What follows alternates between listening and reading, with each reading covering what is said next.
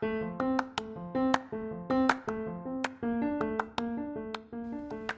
hello. ¿Cómo están todos ustedes? Bueno, aquí en otro episodio de tu podcast Running Mind. En esta oportunidad, no sé si sea de día, de noche, fin de semana o feriado cuando estés escuchando este podcast. Lo importante es que, bueno, bienvenido a mi podcast una vez más. Si eres nuevo en el podcast, te invito a que escuches todos los episodios anteriores y te pongas al día con toda la información de valor que aquí se está ofreciendo para todos aquellos seguidores de la doctora Runner y el Running Mind.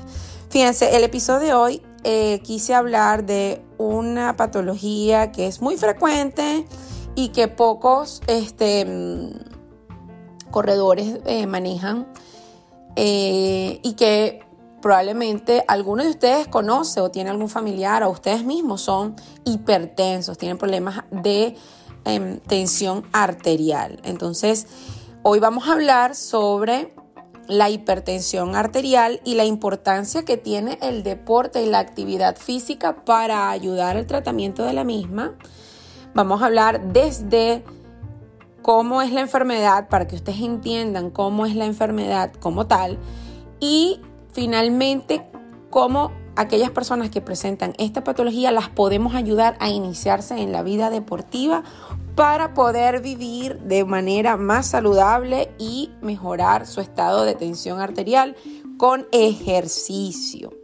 Fíjense, eh, como les estaba mencionando, pues es un tema eh, importante porque es un problema de salud pública en países desarrollados, ya que además de ser una enfermedad por sí misma, tiene una alta influencia o una alta afluencia de aparición, como les dije, y que se desarrolla, al igual que otras patologías, pueden desarrollar, eh, terminar en problemas cardiovasculares y cerebrovasculares. Su prevalencia es altísima y no ha bajado ha aumentado en las últimas décadas, lo que hace necesario que y urgente que les converse acerca de este tema para poder nosotros como agentes multiplicadores de la información mejorar su prevención y tratamiento, ya que podemos, hemos visto que al normalizar la cifra de tensión arterial podemos mejorar la morbimortalidad cardiovascular. En este episodio vamos a conversar cómo el ejercicio aeróbico tiene un efecto favorable sobre la atención y cuál es el modelo principal de actividad para poder controlar estas cifras. Bueno, sin más, vamos a comenzar nuestro podcast del día de hoy.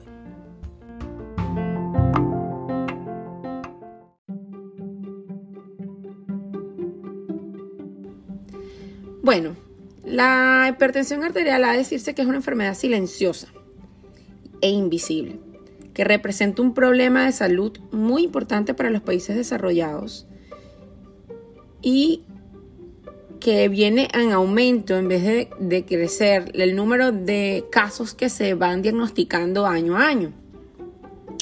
Por lo tanto, es importantísimo la prevención y tratamiento de la misma y esta a su vez representa un reto para todos nosotros los que pertenecemos al sistema de salud.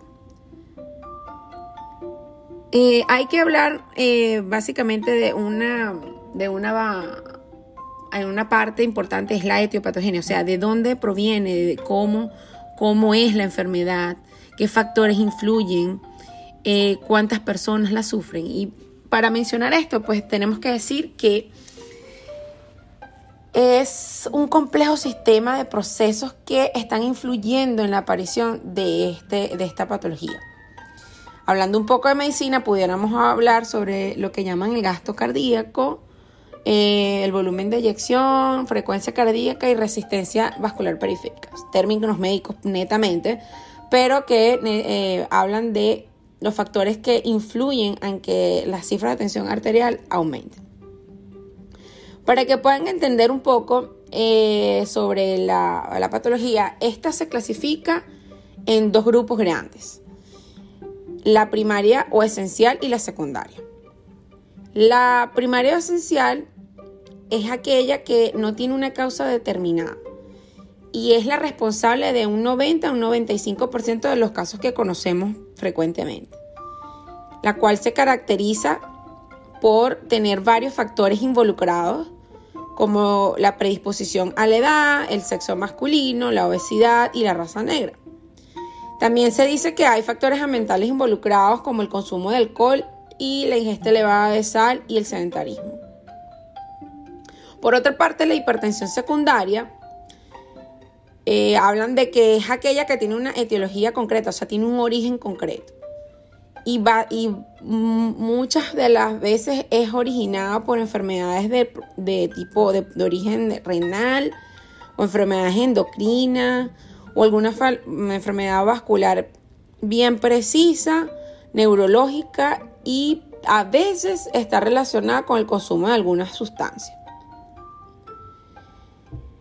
Eh, ahondando un poquito más en la hipertensión arterial primaria o esencial, hay varios factores que, pueden, que se pueden destacar como les mencioné. Pues.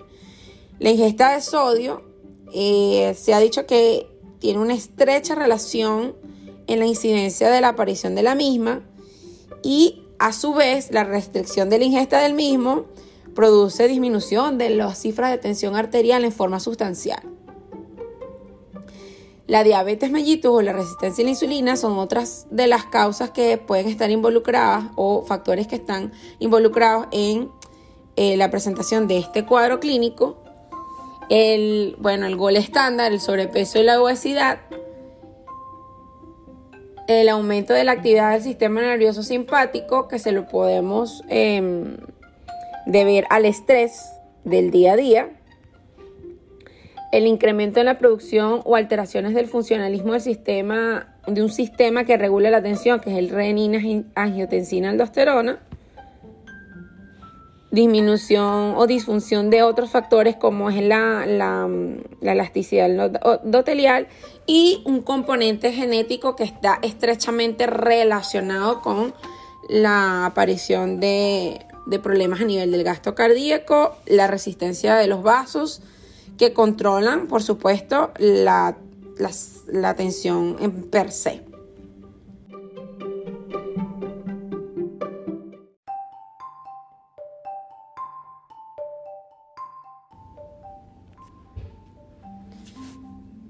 La tensión arterial elevada, el colesterol alto, el alcohol y el tabaco constituyen los factores de riesgo más importantes en las cifras de mortalidad mundial. Siendo este problema o esta entidad, uno de los problemas de salud pública más importantes, tenemos que tener en cuenta que existe un, un billón de personas afectadas.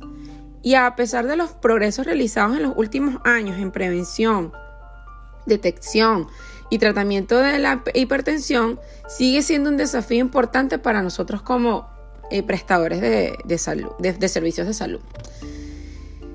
Hay que decir que afecta aproximadamente entre un 30-34% de la población adulta, porcentaje que va aumentando con la edad, aunque en otros estudios se puede encontrar prevalencia de 40%. Nada más en Estados Unidos, ya para el 2008 la prevalencia había se había elevado en un 29%, imagínense. Predominantemente en personas mayores y de la raza negra. Ya para el año 2000, un 26.4% de la población adulta mundial tenía hipertensión arterial. Y en el mundo se producen acerca de 17 millones de muertes al año por enfermedades cardiovasculares y de ellas el 9.4 millones se deben a complicaciones de la misma hipertensión arterial. Fíjense, súper interesante, ¿no? Entonces vean la importancia que tiene em, saber de esta patología, porque si seguimos muchas personas con el mismo ritmo de vida y el mismo estilo de vida, quizás podamos desencadenar en estos factores. Gracias a Dios, no es mi caso, pero quizás ustedes conozcan alguna persona que esté en esta situación y quieran ayudarla. La mejor forma, poniéndolo a escuchar a la doctora Runner y Running Mind con el podcast. pero bueno, en fin. Eh, también, bueno, hay que mencionar que, bueno, no todo es malo, no, se puede decir que todo es malo. Y que, bueno, hay que mencionar que, bueno, que los controles de la población hipertensa han mejorado muchísimo en los últimos años. Aunque todavía sigue siendo un problema sanitario importante, el 16.3% de los hipertensos mayores de 60 años estaban controlados ya para el 2002. Y, eso habla de que, bueno, estamos trabajando en ello. Los beneficios del tratamiento de, la hipertensión pues están sumamente comprobados en muchísimos estudios y hay muchas revisiones que lo avalan. Hablan de que más de 21.900 pacientes mayores de 60 años que tienen un tratamiento sostenido y disciplinado para su tensión, les puede conllevar a un descenso de la mortalidad por enfermedades cardiovasculares de un 30 a un 33%. Vean qué importante es la detección temprana y el tratamiento de las enfermedades.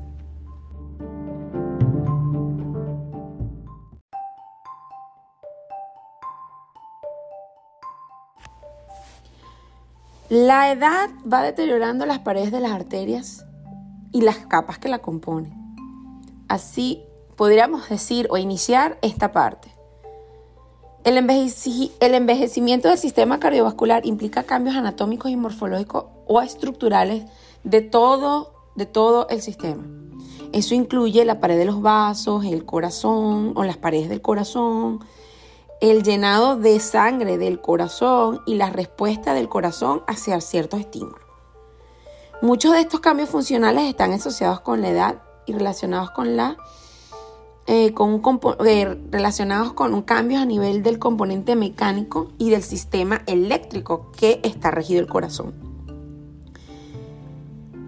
Eh, con la edad, el corazón tiende a aumentar de tamaño y eso se debe a la hipertrofia de sus células y a la acumulación de grasa a nivel alrededor del mismo.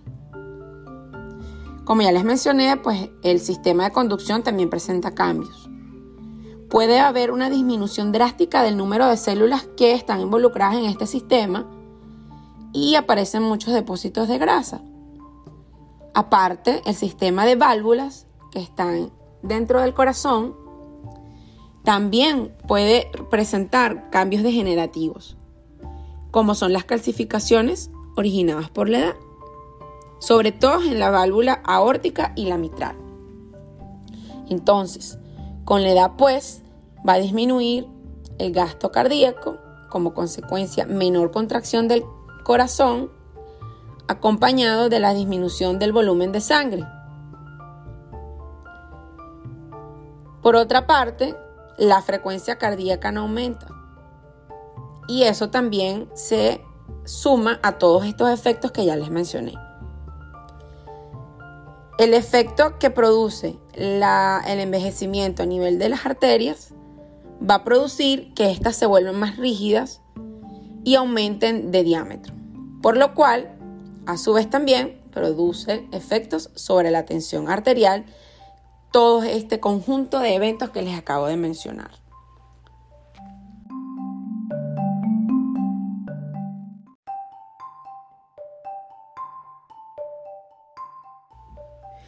La tensión arterial se puede diagnosticar de acuerdo a una tabla que está establecida por las sociedades europeas de hipertensión arterial sociedades internacionales de hipertensión, informes del Joint National Committee que están publicados desde el año 2000 hasta el 2003. Definen finalmente qué valores son los óptimos, los normales, la normal alta, la hipertensión grado 1, grado 2, grado 3, otra entidad que se llama hipertensión sistólica aislada, según las cifras que aparecen en sus estudios. Son tablas que están preestablecidas y pues si quieren obtener más información, pues pueden ir a la página web del Joint National Committee y ahí van a encontrar toda la información adicional que deseen al respecto.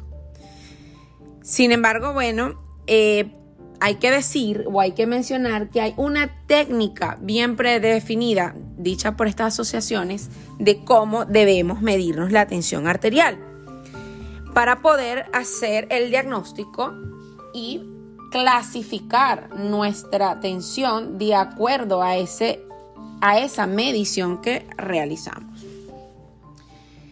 Eh, dadas las variaciones que se observan de la atención durante todo el día, el diagnóstico de la atención requiere de una metodología muy precisa para la medición de esta variable basándonos en protocolos, como les dije, ya preestablecidos. Eh, pero existen unos puntos claves en los que nos vamos a destacar. Primero que nada, eh, la persona cuando se va a tomar la tensión arterial debe reposar previamente durante 3 a 5 minutos en un ambiente relajado sin haber fumado o tomado excitantes previamente. Excitantes cuando hablamos de excitantes, excitantes, perdón, son todas aquellas sustancias que pueden provocarnos excitabilidad, llámese café, medicamentos, eh, algunos eh, estimulantes, todas esas sustancias de pre-workout. Todas esas sustancias son sustancias excitantes que pueden influir en la medición y alterar los resultados y a su vez pues hacer un diagnóstico errado de lo que queremos encontrar. Eh, debe tomarse un mínimo de dos mediciones con el paciente sentado, dejado en descanso, como ya les mencioné, un descanso más o menos entre cada toma de uno o dos minutos. Y la medición se debe hacer en los dos brazos. Cuando la medición es por ocultación, pues es otro, es otro tema.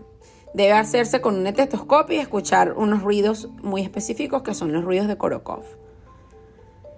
En general, el diagnóstico de la tensión se establece cuando se evidencian valores elevados en al menos dos determinaciones de una misma visita, separadas dos minutos entre sí y medidas en ambos brazos, y cuyos valores se repitan dos y tres visitas sucesivas.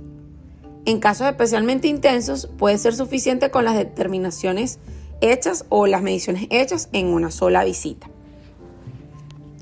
También se puede realizar de manera ambulatoria con un, aparato que se llama MAPA, que es la medición arterial eh, de la presión arterial, que es un aparato que te colocan y te va haciendo mediciones por 24 horas en forma automatizada y luego esto lo conectamos a un software y nos da la medida de cada, del comportamiento de nuestra tensión arterial a cada minuto durante 24 horas en una vida normal de cualquier individuo. Esas son las dos formas. Hay otra entidad que se llama la hipertensión de bata blanca o la hipertensión enmascarada. Esa es una entidad que se observa solo cuando hay una elevación de la presión arterial al medirla en la consulta, cuando nos llega el paciente a la consulta. Y que la, la medición se normaliza cuando se mide fuera de la misma. Por eso es que la llamamos hipertensión de bata blanca. Cuando te ve el paciente y le produce un aumento del estrés o de tensión, nerviosismo y aumenta su, eh, sus cifras de tensión y cuando se mide en otros, en otros escenarios, pues está completamente normal. Eso es súper importante. La única forma de nosotros poder diagnosticar eso es ver mediciones fuera de la consulta o realizar un mapa como les he mencionado pues.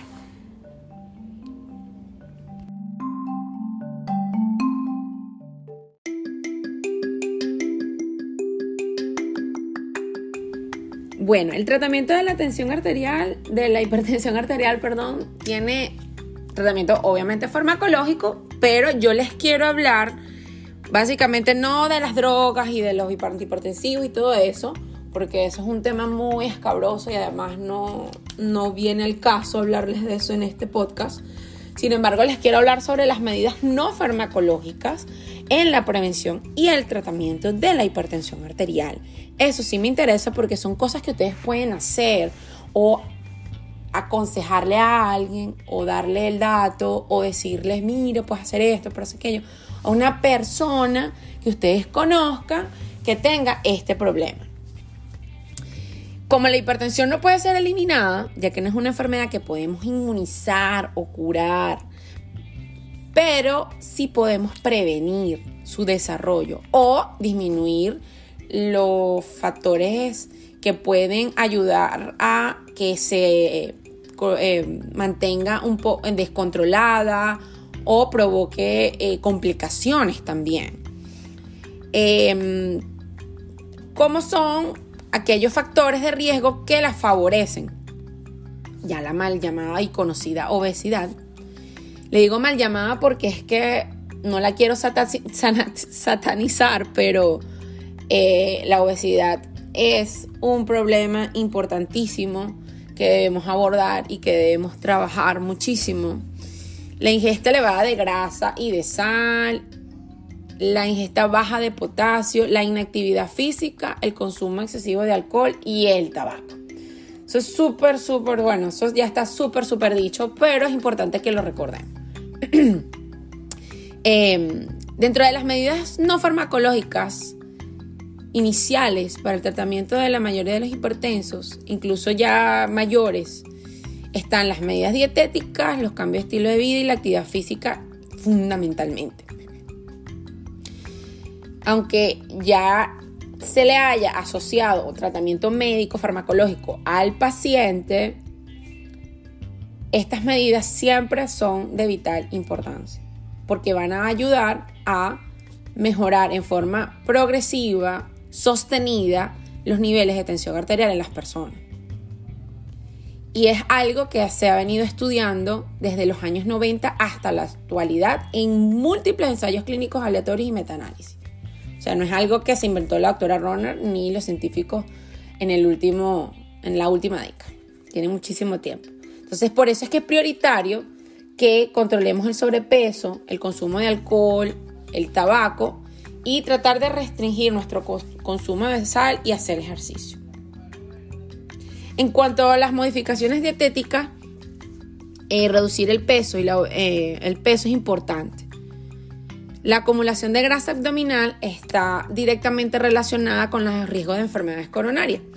Y se habla de que cuando existe una pérdida aproximadamente de un 5.1 kilos de peso, se puede conseguir reducir un 4.4 milímetros de mercurio de tensión arterial sistólica, imagínense, y 3.6 milímetros de mercurio de tensión arterial diastólica. Cuando yo hablo de tensión arterial sistólica, es la que la gente llama la tensión arterial alta y la diastólica la baja, para que ustedes tengan un panorama y vean lo importante que es la reducción de peso y el efecto beneficioso sobre la resistencia a la insulina y la, hiperlipemia e hipertrofia del ventrículo izquierdo de nuestro corazón. Nuestros hábitos, bueno, fundamentalmente contribuyen a o a mejorar o a agravar el cuadro clínico. En este sentido, es de mayor importancia la, mm, el control de la ingesta de ciertos alimentos sobre todo los alimentos altos en sodio y tratar de empezar a consumir alimentos con aporte de grasa saludable, como son el pescado, algunos elementos, el aceite de oliva u otros elementos. Y hay que tomar en cuenta que el abuso del alcohol y la ingesta de café no están recomendadas. La alta ingesta de café no está recomendada. Hay muchas publicaciones que indican que el aporte de potasio puede ser beneficioso para el control de la tensión, pero no hay nada confirmado que apoye esta teoría. Sin embargo, se ha visto que las dietas que han aumentado su consumo de sodio y a su vez también de calcio están relacionados con eh, la mejoría de, de las cifras de tensión arterial. Hay trabajos que indican también que el consumo de bebidas azucaradas están asociadas al aumento del peso y a la obesidad, favoreciendo un balance positivo a la aparición de la enfermedad. Entonces, ¿qué es lo importante que debemos entender en esta parte? Que debemos de disminuir el aporte de grasas saturadas y sal, aumentar el consumo de frutas, vegetales y cereales integrales, carnes magras, pescados y productos lácteos bajos en grasa y proteínas de origen vegetal. Estudios concluyentes avalan que los frutos secos y el aceite de oliva están encaminados a incrementar el óxido nítrico y a mejorar el perfil lipídico de las personas. Por lo cual se habla de que tienen un efecto beneficioso en la reducción de la tensión arterial. Por otra parte, los benditos flavonoides del chocolate negro. Se habla de que ellos también han tenido mejoras significativas en la circulación coronaria de adultos sanos y a su vez Hay pocos estudios que lo avalan, pero sí hay cierta em, evidencia que demuestra que el chocolate negro, el, el consumo de chocolate negro puede ser beneficioso para los pacientes hipertensos. Dile no al chocolate blanco.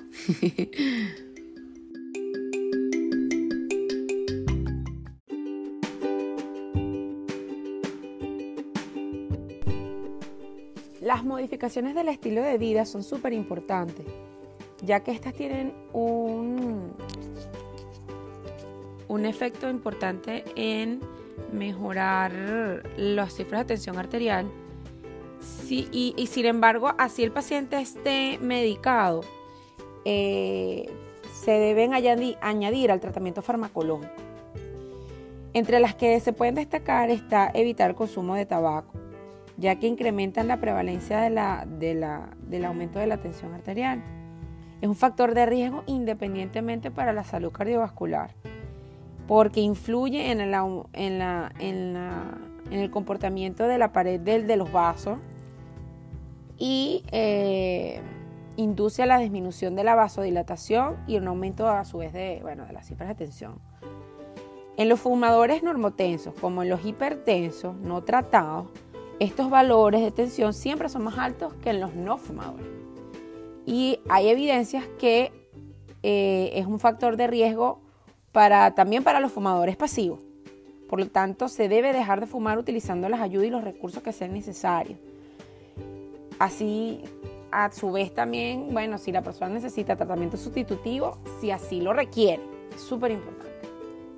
Otra de las cosas importantes que hay que mencionar es que, es que hay que controlar el estrés. Controlar el estrés, controlar el estrés. Bueno, eso es algo que me imagino que muchos de nosotros nos han dicho en alguna vez en nuestra vida.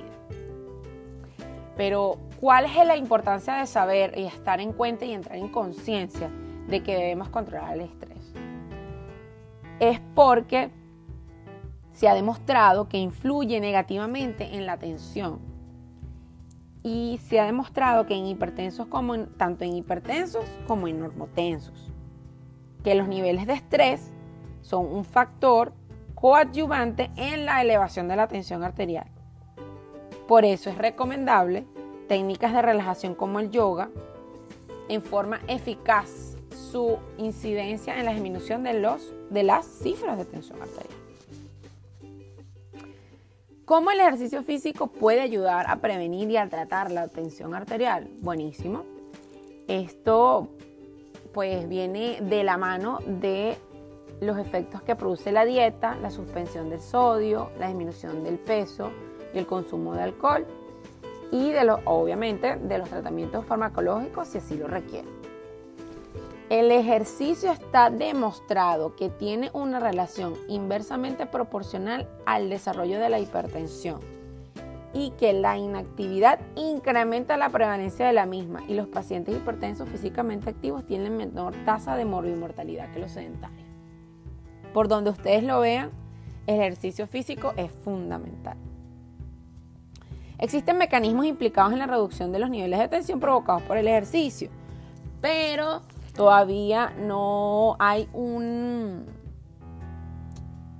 un eh, mecanismo que esté aclarado lo suficiente como para poder probar esta teoría, sin embargo, los resultados demuestran que es así. Porque como no solamente se incluye en el tratamiento el ejercicio físico, sino demás, las demás medidas, pues no se sabe si el ejercicio per se como tal, solito, solito, solito, es capaz, mm, es capaz de ayudar a la regulación de la tensión arterial. La actividad física, pues hay varias modalidades y se habla de que eh, existen pues los ejercicios de resistencia o aeróbico y los ejercicios de fuerza. Eh, para tanto para, como para prevención y tratamiento de la tensión se, se proponen estas dos modalidades, pero los efectos son diferentes. En cuanto al ejercicio de resistencia o aeróbico, tiene dos características fundamentales que lo definen. Son de larga duración y generalmente se realizan en intensidades bajas o moderadas.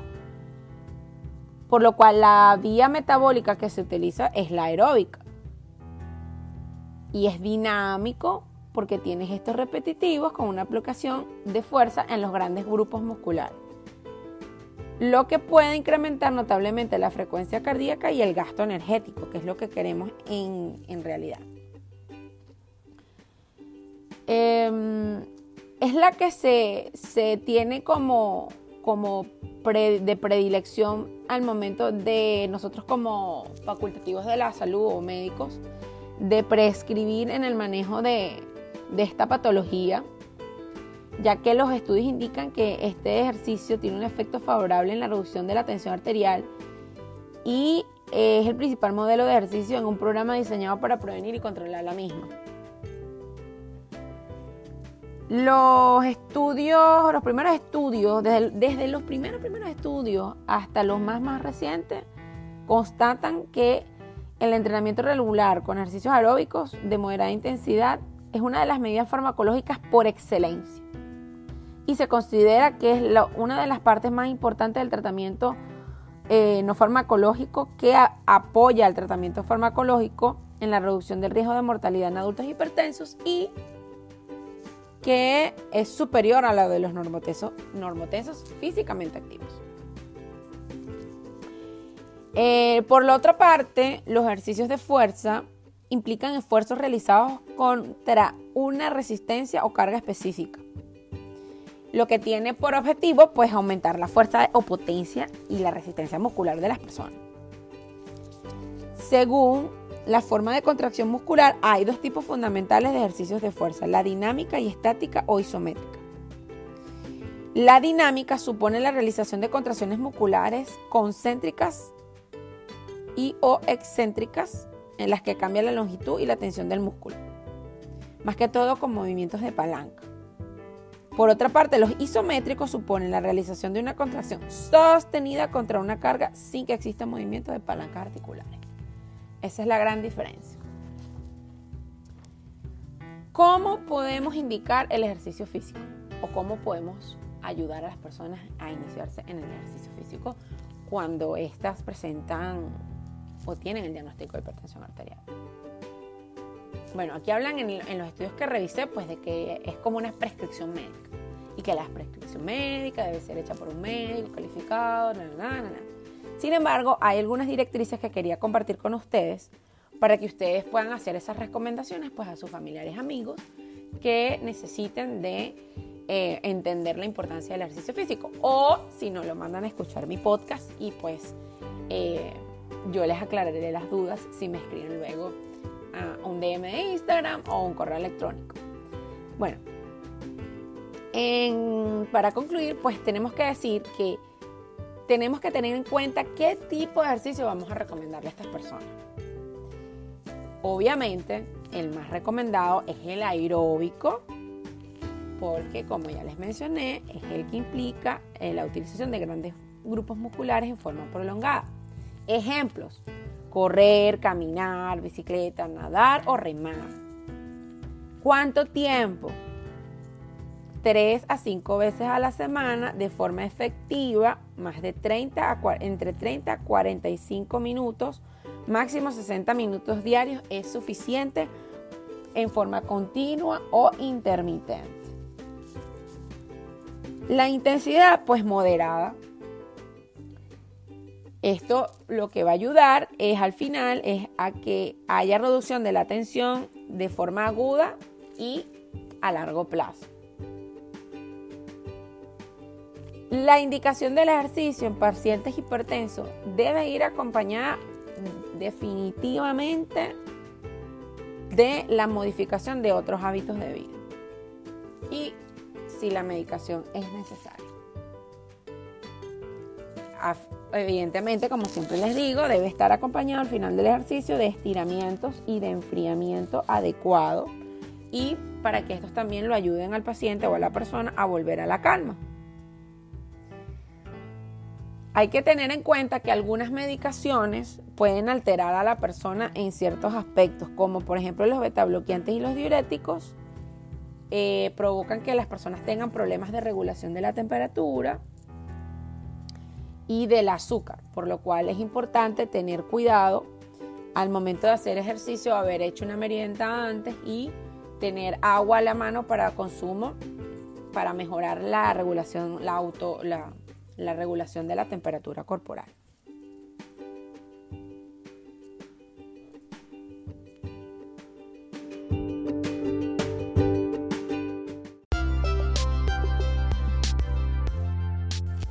Bueno, este episodio se extendió un poquito, pero tenía muchísimas cosas que había que mencionar y estoy muy contenta pues de haberle traído este tema porque es un tema muy muy muy frecuente y puedo apostar que toditos toditos los que me escuchan tienen por lo menos algún familiar con un problema de tensión arterial. Bueno, como les digo siempre, cuando necesiten consultar algo me pueden escribir a mi mensajería directa a través del Instagram arroba doctora Ronan un correo electrónico a través de doctoraronan.gmail.com o eh, sí, gmail.com o me pueden escribir también un mensajito de WhatsApp a través del botón que tienen en la bio de Instagram. Cualquiera de las vías es eh, súper accesible encontrarme y yo les contestaré lo más pronto que pueda. Espero que les haya gustado el contenido que siempre traigo para ustedes con mucho cariño para que aprendan cada día más y tengan conciencia de lo importante que es cuidar de nuestra salud. Sin más, pues como siempre les digo, no es llegar más rápido, sino llegar más lejos y vivan su 3%.